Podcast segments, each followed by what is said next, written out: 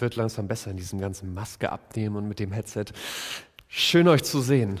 Ich mag das jedes Mal wieder hier vorbeizuschauen und am liebsten, ich habe gerade eben gedacht, ich würde mich am liebsten jeden Sonntag dreiteilen, weil ich äh, vermisse auf der anderen Seite euch im Viertel, die zugeschaltet sind und ich freue mich schon, in ein paar Wochen werden wir eine Predigtreihe haben, wo wir als Pastoren einmal quer durch die Standorte durchwechseln. Von daher freue ich mich, dass ihr in der Fahr zugeschaltet seid und auch euch bald mal wieder zu sehen.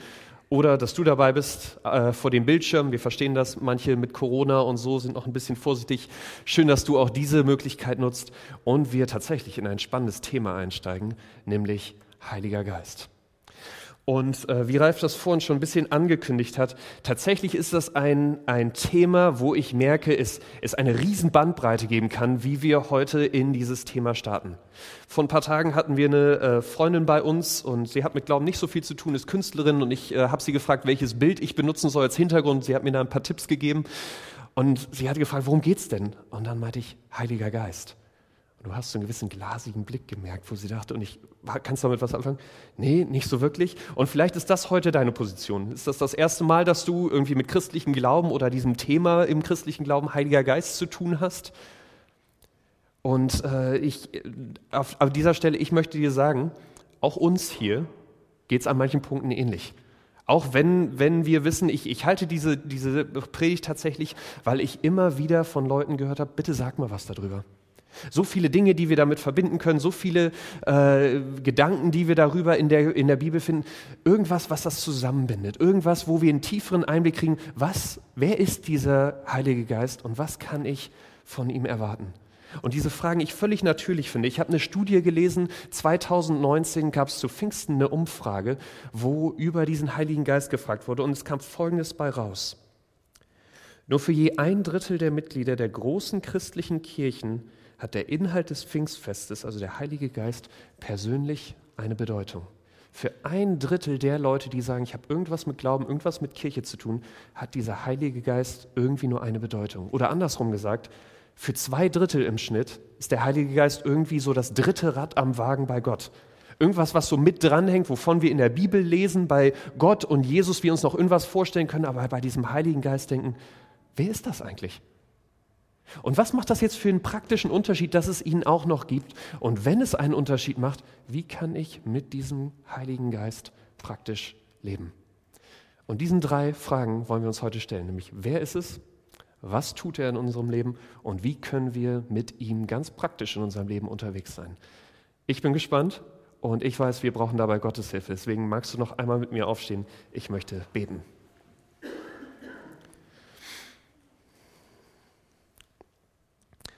Vater, so viel Gutes, was du uns über diesen Heiligen Geist erzählst, so viel Gutes, was wir in der Bibel lesen und doch so viel, was nicht immer einfach ist für uns zu verstehen. Deswegen bitte ich dich heute Morgen, uns Ohren, Augen, Herzen zu öffnen, dass wir verstehen können, wer der Heilige Geist ist und wie viel es für unser Leben bedeutet, dass du ihn zu uns geschickt hast. Danke dir für dieses Geschenk. Hilf mir, es gut zu erklären und uns es tiefer zu verstehen. Amen. Setzt euch gern. Wir steigen ein in, die, in das erste, nämlich wer ist dieser Heilige Geist? Und ich möchte mit euch im Groben in zwei Texte einsteigen aus dem Johannesevangelium. Der erste, Johannes 14, 16 bis 20. Dort sagt Jesus, und der Vater wird euch an meiner Stelle einen anderen Helfer geben, der für immer bei euch sein wird. Ich werde ihn darum bitten. Er wird euch den Geist der Wahrheit geben, den die Welt nicht bekommen kann, weil sie ihn nicht sieht und nicht kennt. Aber ihr kennt ihn, denn er bleibt bei euch und wird in euch sein. Ich werde euch nicht als hilflose Weisen zurücklassen, ich komme zu euch. Nur noch kurze Zeit, dann sieht die Welt mich nicht mehr, ihr aber werdet mich sehen, und weil ich lebe, werdet auch ihr leben. An jenem Tag werdet ihr erkennen, dass ich in meinem Vater bin und dass ihr in mir seid und ich in euch bin. Kurz, dass wir einordnen können, in was für einer Situation äh, Jesus diese Worte an seine Jünger richtet. Kurz vorher hat er ihnen eröffnet, ich bin noch ein paar Wochen bei euch und dann werde ich sterben müssen und diese Welt verlassen. Und für diese Jünger, sie haben versucht, ihn daran zu hindern, ihm das auszureden, weil für diese Jünger bricht gerade eine Welt zusammen. Derjenige, mit dem sie die letzten drei Jahre unterwegs waren, für den sie alles aufgegeben haben, Familie, Jobs, ihr Hab und Gut, alles zurückgelassen haben und nur mit diesem Jesus unterwegs waren, weil sie sagen, Gott selbst ist bei diesem Jesus mit uns unterwegs, der kündigt an noch ein paar Wochen und dann bin ich weg. Und für die Jünger ist gerade die Frage, wenn sie ihm das nicht ausreden können, was wird jetzt mit uns? Was passiert auf dieser Welt, wenn dieser Jesus jetzt nicht mehr da ist? Was machen wir? Und Jesus sagt diese Worte, um seinen Jüngern damals deutlich zu machen, ich lasse euch nicht allein zurück. Wenn ich gehe, ich hinterlasse euch nicht als hilflose Weisen, wie er das hier sagt, sondern ich, mein Vater wird diesen Heiligen Geist schicken. Und das Spannende, was er hier sagt, wie der Heilige Geist in euch sein wird, darin werde auch ich in euch sein. Ich werde euch nicht verlassen, sondern im Heiligen Geist kommt Jesus selbst, sagt er zu seinen Jüngern. Und ich hoffe, der, ich hoffe, du hattest deinen Kaffee heute Morgen, weil tatsächlich, äh, Ralf hat es schon angekündigt, kommt jetzt eins der schwierigsten Konzepte, die Jesus hier anspricht, die wir im christlichen Glauben haben, nämlich die Dreieinigkeit von Gott. Es ist etwas, wo, wo Jesus sagt, er, er spricht hier drei Personen an, Vater, sich selbst als Sohn und den Heiligen Geist. Und was er hier deutlich macht, jeder von denen ist eine ganz eigene Person und doch ist jeder gleich Gott. Er kann von dem Vater, von sich selbst und vom Heiligen Geist reden und er macht hier keinen Unterschied, weil er sagt, wenn der Heilige Geist in euch ist, bin auch ich in euch, ist auch der Vater in euch. Ich bin im Vater, alles gehört zusammen. Drei Personen und trotzdem ein Gott. Und ich weiß, völlig verwirrend, oder? Und ich würde nichts lieber, als dir irgendein Bild mitzugeben, das das irgendwie leichter erklärt. Wir haben vorhin schon eins gehört, dieses mit Wasser und dass es im, im Eis, in flüssig und in gasförmig verschiedene äh, Zustände hat. Und es ist ein guter, guter Versuch, da näher ranzukommen. Aber auch der hinkt irgendwo, weil es geht hier nicht um eine Ausführung von derselben Sache, sondern tatsächlich drei ganz eigene Personen, die trotzdem alle Gott sind. Es gibt andere Bilder wie Sonne, die Wärme und Licht abstrahlt und Sonne als Vater, Licht als Heiliger Geist, Wärme als Sohn. Aber auch das hinkt irgendwo, weil die beiden nicht, äh, Heiliger Geist und Jesus, nicht etwas sind, was vom Vater ausgeht, sondern selbst vollkommen Gott sind. Und von daher muss ich uns ein Stück weit mit dieser Botschaft einfach hier alleine lassen. Gott ist drei und er ist trotzdem eins. Und die Bibel klärt das nicht weiter auf, weil sie an diesem Punkt weiß, Gott geht über, diese, über unseren Verstand in diesem Punkt hinaus. Wir haben nichts auf der Erde, was irgendwie dem gleichkommt, was Jesus hier beschreibt. Aber was wir so zusammenfassen können, wie es ein so viel schlauerer Theologe und Pastor Athanasius im vierten Jahrhundert einmal so ges äh, geschrieben hat.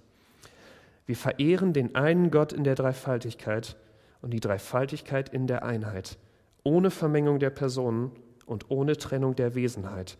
Denn eine Person ist die des Vaters, eine andere die des Sohnes und eine andere die des Heiligen Geistes.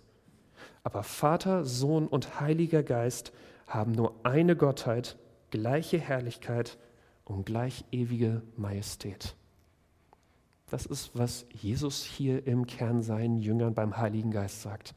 Und ich weiß im Moment, es hört sich mehr nach einer Vorlesung irgendwie in der Uni an. Alles noch ein bisschen trocken, ein bisschen nach theologischen Spitzfindigkeiten. Aber Jesus ist diese, dieses, dieses Konzept wichtig, weil er merkt, wenn er jetzt von der Erde geht, für seine Jünger damals genauso auch wie für dich und mich heute, macht dieses Konzept plötzlich ganz praktisch einen Unterschied. Denn Jesus möchte, dass du und ich verstehen, Jesus lässt uns, Gott lässt uns hier auf der Erde nicht alleine dieser, dieser Heilige Geist ist nicht irgendwie nur eine Kraft, mit der Jesus, äh, Gott dich hier alleine lässt und mit dem wir uns irgendwie durchschlagen müssen.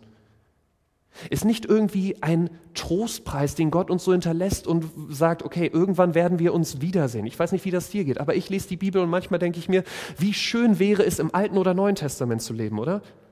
Mit einem Gott, der sich in, in, aus Wolken spricht, aus einem brennenden Busch, der, der das Meer teilt, oder wie hier bei den Jüngern, ein, ein Gott, der so direkt mit mir unterwegs ist, mit dem ich morgens aufstehe, am Küchentisch irgendwas besprechen kann, wenn ich Sachen nicht äh, verstehe, ihn direkt fragen kann, er so direkt mit mir unterwegs ist. Und wie ungerecht ist das, dass es heute so anders ist, oder? Wie viel einfacher wäre mein Glauben, wenn Gott einfach so mitten hier auf dem Stuhl sitzen würde und mit uns diesen Gottesdienst feiern würde. Und Jesus spricht diese Worte zu seinen Jüngern, weil er dir und mir, damals den Leuten und uns heute deutlich machen will, was für ein riesiges Geschenk dieser Heilige Geist ist. Wie gut es für uns ist, dass Jesus nicht mehr auf dieser Welt unterwegs ist. Weil er sagt, Gott lässt uns nicht alleine, sondern er packt in der Beziehung zu dir und mir jetzt noch in diesem Heiligen Geist einen obendrauf. Nicht nur ist Gott der Vater im Himmel, der zu uns spricht. Nicht nur ist Jesus derjenige, der uns Gott so ganz praktisch deutlich macht, sondern er sagt, jetzt ist Gott auch der Heilige Geist, der zu dir und mir kommt, wenn wir ihn annehmen und der in uns wohnt. Jesus möchte, wenn, wenn, dass wir verstehen, wenn es um den Heiligen Geist geht, ist es eine Person, ist es Gottes Botschaft an dich und mich. Ich möchte so eng mit dir unterwegs sein, wie es nur geht. Ich lasse dich nicht alleine, sondern ganz im Gegenteil, ich bin immer bei dir, egal wo du bist. Wo andere Leute noch im Tempel suchen mussten oder irgendwelche besonderen Begegnungen mit Gott haben, Gott sagt, ich bin immer bei dir. Wo manche Leute nur punktuell von Gott Hilfe bekommen haben, Gott sagt, ich bin immer dein Helfer. Heiliger Geist bedeutet, ich bin niemals fern, sondern immer direkt bei dir. Du kannst immer mit mir reden, du kannst immer meine Hilfe erwarten. Das ist, was Jesus hier dir und mir und seinen Jüngern damals beim Heiligen Geist verspricht. Und er hofft, dass, dass diese Begeisterung dich und mich ansteckt. Dass es nicht bei dieser, bei dieser Trauer darüber bleibt, dass Gott nicht real hier ist, sondern dass wir merken, was für ein riesiges Geschenk mehr das ist, dass du und ich diesen Heiligen Geist, dass Gott seinen Heiligen Geist zu dir und mir schickt. Zugegeben, ich kann es aber verstehen, wenn du an dieser Stelle sagst, lässt mich noch ein bisschen kalt, irgendwie habe ich doch noch das Gefühl, kann dieser Jesus, könnte er nicht so viel mehr tun als dieser Heilige Geist? Was für einen Unterschied macht das jetzt? Warum ist das so ein größeres Geschenk für mein Leben. Was kann der Heilige Geist denn tun? Gute Frage. Deswegen das Zweite. Was tut er? Und ich weiß nicht, wie, wie, du, wie du geprägt bist beim Heiligen Geist, was, was für Gedanken dir kommen, aber bei mir fängt es schnell an, gerade wenn es darum geht, was der Heilige Geist tun kann, dass ich mich um Dinge wie Wunder, Prophetie, um vielleicht Zungensprache, irgendwelche Heilungen, um, um, irgendwelche Themen großen, außergewöhnlichen Dinge, die, wo ich denke, okay, wenn ich den Heiligen Geist habe, dann müsste das jetzt in meinem Leben passieren. Und ich will dir kurz erklären, warum ich in den nächsten Minuten bei diesem, auch bei diesem Punkt nicht groß auf diese Dinge eingehen werde, damit wir uns hier nicht falsch verstehen. Wir glauben in dieser Gemeinde, dass all das passieren kann. Wenn der Heilige Geist Gott ist, er kann alles tun. Und wir haben in der Bibel, und deswegen glauben wir auch heute noch dran, wir, wir sehen in der Bibel, wie er Menschen heilt, wir erleben das auch noch heute. Ich habe Freunde, die mir sagen, Jesus ist mir im Traum erschienen. Der Heilige Geist kann vieles in deinem und meinem Leben tun, aber gerade bei diesen außergewöhnlichen Momenten, wir hatten das ein bisschen letzte Woche, die Bibel sagt, nirgendwo gibt Gott eine Garantie auf diese Dinge. Für genauso viele Leute, die auf wundersame Weise geheilt wurden von Gott, kann ich dir genauso viele nennen, die mit Gott unterwegs waren und nicht geheilt wurden. Ich kann dir Leute nennen, die in Zungen reden, in einer fremden Sprache mit Gott. Ich tue es nicht. Und die Bibel sagt an dieser Stelle nicht, dass du und ich den falschen Einbruch bekommen. Diese Dinge sind nicht das, was es im Kern ausmacht, wenn wir mit dem Heiligen Geist unterwegs sind. Kann es sein, aber du, und ich, es muss nicht passieren. Und Jesus spricht jetzt, und deswegen möchte ich vielmehr auf diese beiden Stellen gucken, ohne die anderen auszuschließen. Aber Jesus gibt uns zwei Dinge mit, wo er sagt, wenn du und ich mit dem Heiligen Geist unterwegs sind, das wird er tun, garantiert. Und das erste spricht er zwei Kapitel später bei den Jüngern so in Johannes 16, 7 bis 11 an. Doch glaubt mir, es ist gut für euch, dass ich weggehe. Denn wenn ich nicht von euch wegginge, käme der Helfer nicht zu euch. Wenn ich aber gehe, werde ich ihn zu euch senden. Und wenn er kommt, wird er der Welt zeigen, dass sie im Unrecht ist. Er wird den Menschen die Augen öffnen für die Sünde, für die Gerechtigkeit und für das Gericht. Er wird ihnen zeigen, worin ihre Sünde besteht, nämlich darin, dass sie nicht an mich glauben. Er wird ihnen zeigen, worin Gottes Gerechtigkeit, sich Gottes Gerechtigkeit erweist, darin, dass ich zum Vater gehe, wenn ich euch verlasse und ihr mich nicht mehr seht. Und was das Gericht betrifft, wird er ihnen zeigen, dass der Herrscher dieser Welt verurteilt ist. Jesus macht hier deutlich, dass die größte Hilfe, Das größte Wunder, was Gott in deinem und meinem Leben tun kann und auf jeden Fall will, ist, dass dieser auf sich selbst bezogene Kerl, dass ich, der glaube, dass ich eigentlich mein Leben perfekt alleine hinkriege, dass es auf mich ankommt, der sich um sich selbst dreht und denkt, Gott, ich brauche dich dabei nicht, ich kann das gut alleine, dass so ein Typ versteht, wie er eigentlich vor Gott dasteht. Dass du und ich verstehen, tatsächlich vor Gott, wir stehen verloren da. Es kommt am Schluss tatsächlich dieser Tag, an dem wir vor Gott stehen werden und all die guten Dinge, die ich vielleicht auch getan habe, am Schluss nicht das aufwiegen werden, was Jesus hier Sünde nennt. Dinge, die nicht perfekt gelaufen sind, wo ich Leute verletzt habe, wo ich griesgrämig zu meiner Frau war, wo ich gelogen habe. Und Jesus macht hier deutlich, diese Dinge werden am Schluss mich von diesem perfekten Gott trennen. Werden am Schluss den Unterschied machen, nämlich dass, dass ich nicht bei diesem perfekten Gott in Ewigkeit lebe, sondern fern von ihm, wo all das Gute, all das Schöne, all das Perfekte eben nicht sein wird. Und Jesus sagt, dass, dass du und ich das verstehen können, aber eben auch verstehen können, dass Jesus jetzt diese, diese Antwort ist, dieser einzige Weg vor diesem Gericht zu bestehen. Dass Jesus gestorben ist und weggegangen ist. Er sagt das hier, dass die Gerechtigkeit darin besteht, dass er eben sterben musste, damit dir und mir vergeben ist. Damit er all diese, diese gruseligen Momente, diese unperfekten Momente in meinem Leben wegnimmt und sagt, ich habe dafür bezahlt, ich habe die Strafe getragen und uns wieder eine Möglichkeit gibt, zu diesem Gott zu kommen, mit diesem Gott zu leben, diesen Heiligen Geist jetzt zu empfangen. Von daher, wenn du heute Morgen das erste Mal da bist oder wenn du sagst, ich habe diese Botschaft schon so oft gehört und für mich macht sie immer noch nicht so einen Unterschied wie anscheinend hier für mich und für andere, ich hoffe, du weißt, dass meine Worte niemals reichen werden, um diese Botschaft dir vollkommen zu erklären. Ich habe mit Leuten stundenlang diskutiert, unterschiedlichste Hintergründe, Atheisten, Muslime, äh, wer auch immer. Glaub mir, ich, ich hoffe, ich konnte Ihnen ein bisschen Fragen helfen, aber bei jedem war es immer dasselbe. Das am Schluss hat es nicht Klick gemacht. Und wir haben im letzten Jahr zehn Leute getauft. Bei, bei jedem war die Story dieselbe. Ganz anderer Weg, aber ein Punkt war immer derselbe, dass sie gesagt haben, irgendwann war was anders.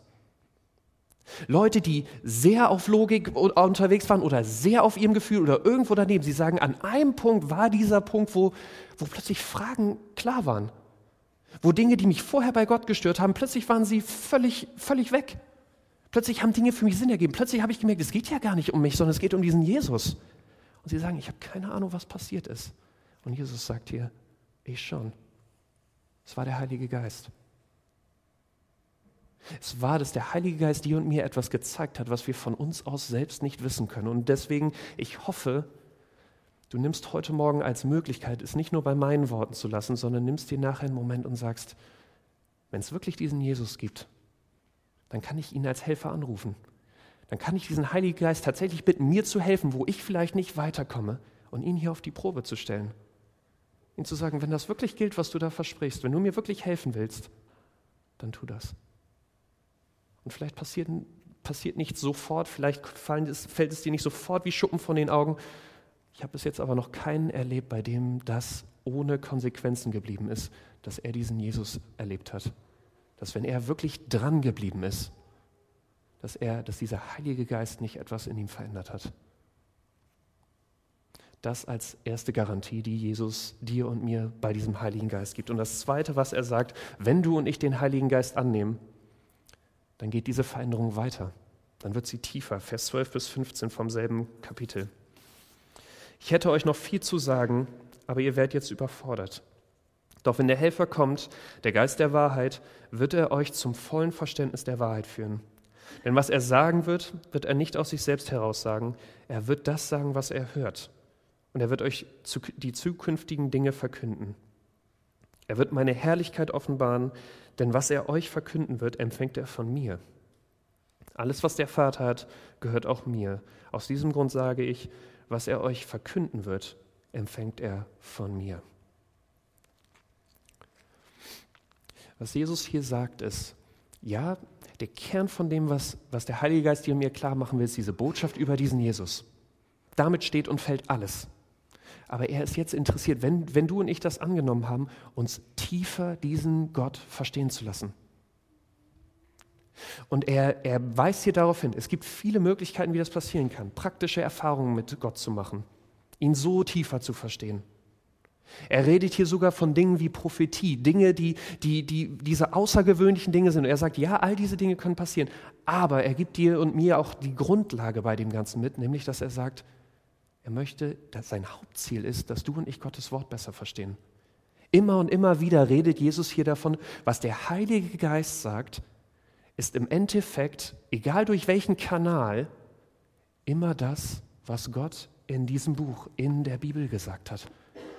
Es wird niemals darüber hinausgehen, sondern es wird Dinge, ja, es wird dieses Buch dir und mir helfen, es anzuwenden, tiefer zu verstehen, an manchen Stellen neu zu verstehen, aber Jesus sagt, was dieses Buch sagt, ist, was der Heilige Geist sagt. Was Gott, was Jesus sagt, der Heilige Geist wird niemals außerhalb dieser, dieser, dieses Bereiches mit dir und mir reden. Jetzt denkst du dir, Nico, was, auf was willst du da hinaus? Ich rede immer wieder mit Leuten, die mir sagen, ich weiß, was in diesem Buch steht und ich weiß, was Jesus an manchen Stellen von mir möchte. Aber weißt du, ich habe mit, hab mit Gott geredet und Gott hat mir da Frieden drüber gegeben. Gott hat mir gesagt, hat mir, hat mir Ruhe darüber gegeben, über diese Entscheidung. Und ja, vielleicht bin ich nicht ganz da, aber er, ich, ich bin mit ihm okay. Ich gönne dir diesen Frieden, aber ich find, für mich macht Jesus hier deutlich, wenn ich diesen Frieden habe und es nicht zu Gottes Wort passt, dann kommt dieser Frieden nicht von Jesus. Ist dieser Frieden nicht etwas, was dir der Heilige Geist schenkt? Wenn Jesus sagt, der Heilige Geist ist daran interessiert, dich gerade auf diesen Gott hinzuweisen, auf sein Wort, auf das, was er dir schon gegeben hat. Gott widerspricht sich nicht. Ja, deine Eltern widersprechen sich vielleicht, aber er sagt, Gott ist eins. Es kann nicht sein, dass das Wort Gottes dir das eine sagt und der Heilige Geist etwas anderes. Entweder haben wir das Wort Gottes falsch verstanden und müssen äh, danach arbeiten, oder vielleicht war unser eigener Wunsch da ein Stück stärker.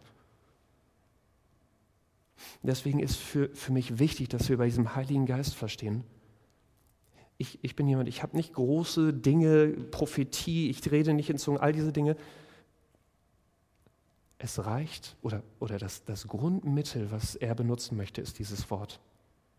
Und er sagt, dein Glauben ist nicht irgendwie schlechter, ist nicht irgendwie weniger wert, du, du verpasst nichts bei Gott, wenn es nicht diese, dauerhaft diese riesigen Momente gibt, sondern er sagt, wenn du dich mit dem Wort Gottes auseinandersetzt und der Heilige Geist dir das aufschließt,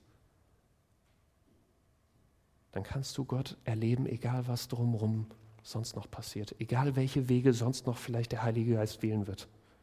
Das ist die Grundlage. Vielleicht sagst du aber auch, Nico, das, das betrifft mich, ich, ich würde ja gerne an dieser Stelle wachsen und ich, ich würde auch gerne das Wort Gottes näher verstehen, aber vielleicht geht es dir ähnlich wie, wie einer Frau in meinem Hauskreis, die das, finde ich, sehr ehrlich und auch sehr gut formuliert hat, dass sie gesagt hat, Ihr redet immer davon, mit diesem Jesus unterwegs zu sein. Ihr redet davon, immer mit Gott zu leben, hier jetzt auch eine Beziehung mit dem Heiligen Geist zu haben. Aber jetzt mal ganz ehrlich, wie, wie geht das denn? Weil ich, ich möchte das, aber ich habe das Gefühl, da bewegt sich nichts. Ich habe das Gefühl, ich, ich verstehe diese Bibel nicht besser. Ich lerne Gott nicht tiefer kennen. Ich habe das Gefühl, ich trete auf meinem, äh, in meiner Beziehung mit Gott auf der Stelle. Und ich wünsche mir so sehr, was Jesus hier sagt. Aber weiß nicht, wie kann ich denn jetzt mit diesem Heiligen Geist leben? Was kann ich tun, was kann er tun? Wie kann das klappen? Deswegen das Dritte. Wie lebe ich mit dem Heiligen Geist? Und lass mich auch da kurz eine, eine Sache vorwegnehmen, bevor wir da tiefer einsteigen. Immer wieder äh, habe ich mit Leuten zu tun, die an dieser Stelle unsicher zu mir kommen und sagen, muss ich noch etwas tun? Und ich weiß, es gibt Gemeinden, es gibt Pastoren, die, die äh, sagen dir, es gibt noch eine Geistestaufe, die du machen musst. Es reicht nicht nur, sich für Jesus zu entscheiden, sondern da muss es noch etwas extra geben. Oder du musst irgendwelche Dinge vorweisen, dann hast du den Heiligen Geist in Zungen reden oder irgendwelche großen, großen Dinge vorweisen, damit du sicher sein kannst, dass du den Heiligen Geist hast. Gedanken, mit denen, glaube ich, die Bibel ziemlich kurzen Prozess macht. Lass mich in Apostelgeschichte 2 dir einen Vers vorlesen, Vers 38. Kehrt um, erwiderte Petrus, und jeder von euch lasse sich auf den Namen von Jesus Christus taufen. Dann wird Gott euch eure Sünden vergeben und ihr werdet seine Gabe, den Heiligen Geist, bekommen. Bevor wir hier weitermachen und darüber reden, wie wir mit dem Heiligen Geist leben können, ich will, dass du weißt, wenn du diesen Jesus angenommen hast, wenn du ihm gesagt hast, ich möchte mit dir leben, du bist das Wichtigste in meinem Leben, ich, ich nehme diese Vergebung an, die du mir am Kreuz gegeben hast, du hast den Heiligen Geist. Es gibt da kein Wenn oder Aber. Es braucht keine extra Taufe, du musst mir nichts beweisen, was du mit diesem Heiligen Geist jetzt tun kannst, sondern Jesus sagt, dir ist vergeben und du hast den Heiligen Geist. Beides kommt zusammen. Du hast entweder beides oder du hast nichts. Aber wenn du die Entscheidung für Jesus triffst, dann lebt dieser Heilige Geist in dir. Und die Bibel zweifelt das in keiner Weise an. Die einzige Frage, die die Bibel jetzt tatsächlich stellt und die uns beschäftigen sollte, wenn wir mit diesem Jesus unterwegs sind, ist, geben wir diesem Heiligen Geist in unserem Leben auch genug Raum, um uns wirklich zu verändern. Und da das erst oder da, da sagt, nennt die Bibel zwei oder wenigstens habe ich zwei Dinge gefunden, wo sie sagt, das kann unsere Beziehung, auch wenn der Heilige Geist in uns ist, das kann sie torpedieren. Das erste, unser Komfort. Markus 13, Vers 11. Wenn man euch verhaftet und vor Gericht stellt, dann macht euch nicht im Voraus Sorgen, was ihr sagen sollt denn wenn es soweit ist, wird er euch eingeben, was ihr sagen müsst. Nicht ihr seid es, die dann reden, sondern der Heilige Geist. Ich weiß nicht, wie das bei dir aussieht, aber wenigstens ich habe an dieser Stelle gedacht, ich muss diesen Vers hören. Weil ich bin Meister darin. Jesus beschreibt den Heiligen Geist als Helfer, aber wenn ich ehrlich bin, ich bin Meister darin, in meiner Komfortzone zu leben. Ich bin Meister darin, nur die Sachen zu tun, wo ich von vornherein weiß, das schaffe ich. Oder dafür habe ich genug Zeit. Oder da kommt garantiert irgendwie auch was Gutes für mich bei rum. Da gehe ich nicht zu ein hohes Risiko. Und ich erwarte jetzt vom Heiligen Geist, dass er in meine Komfortzone kommt und sagt, mach sie noch ein bisschen größer. Gib mir, gib mir ein Zeichen, damit mein Glaube noch ein bisschen größer wird. Zeig mir, welche Arbeitsstelle ich annehmen soll, damit ich da kein Risiko im Leben habe. Tu irgendetwas, damit mein Komfort größer wird. Hilf mir dabei, mein Leben entspannter, schöner,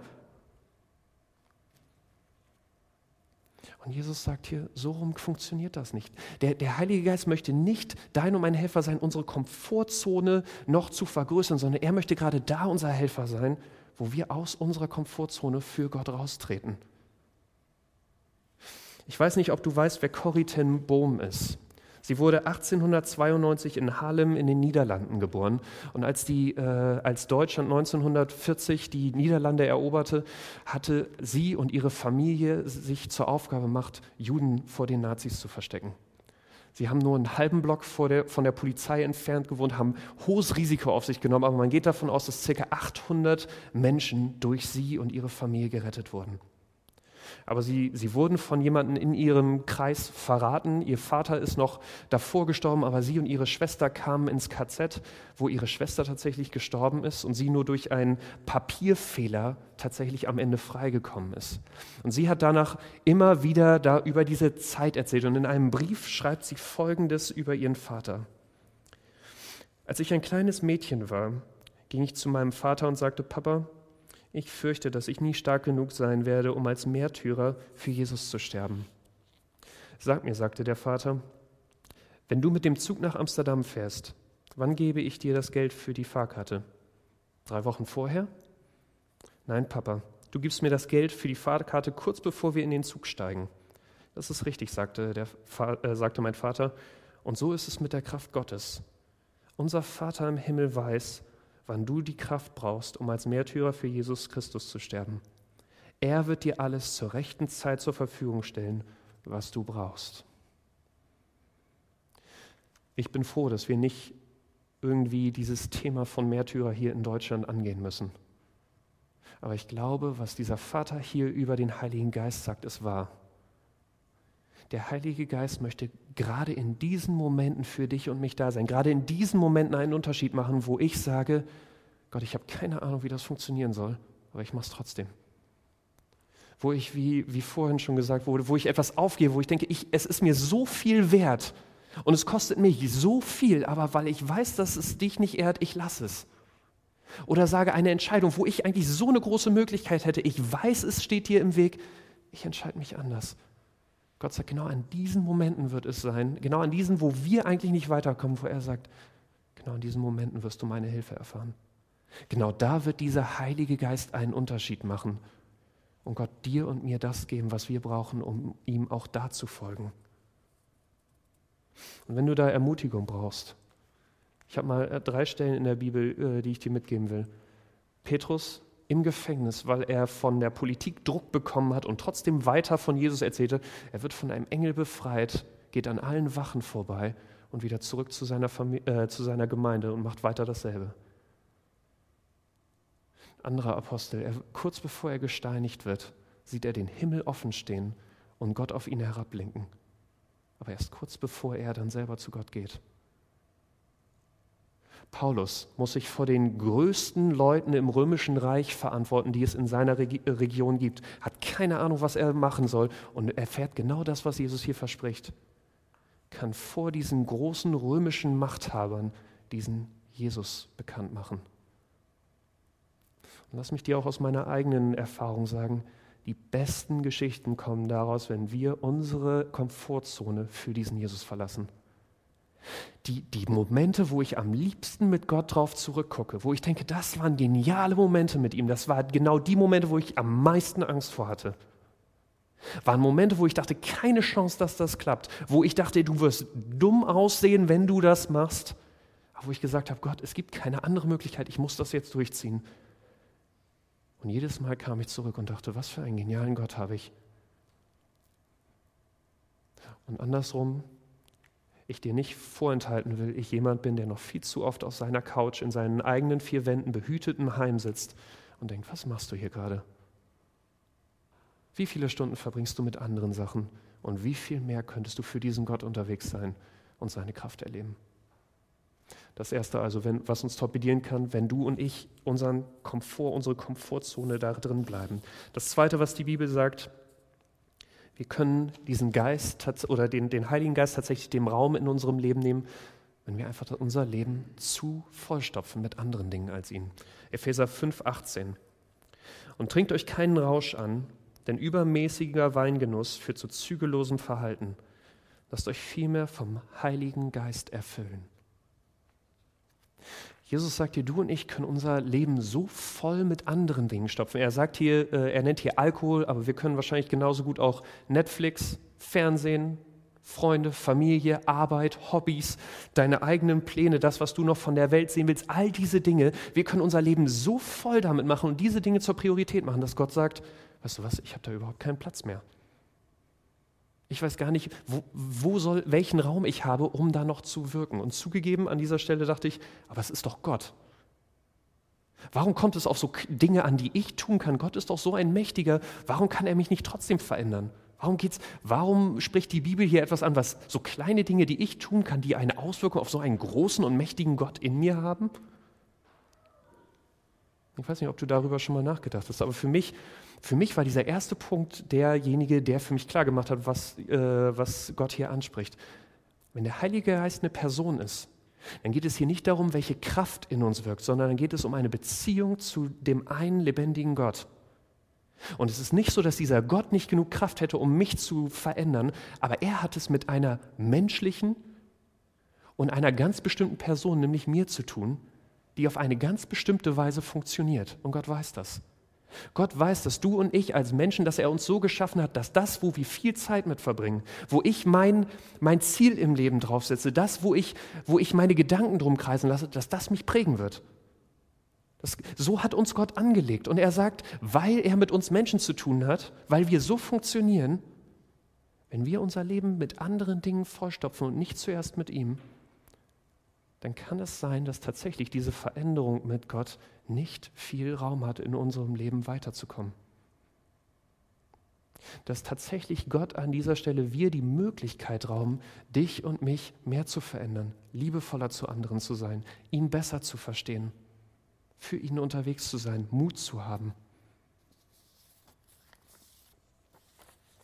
Von daher, ich, ich, ich weiß, es kann jetzt an dieser Stelle sich schnell anhören wie, mach mehr, sei besser.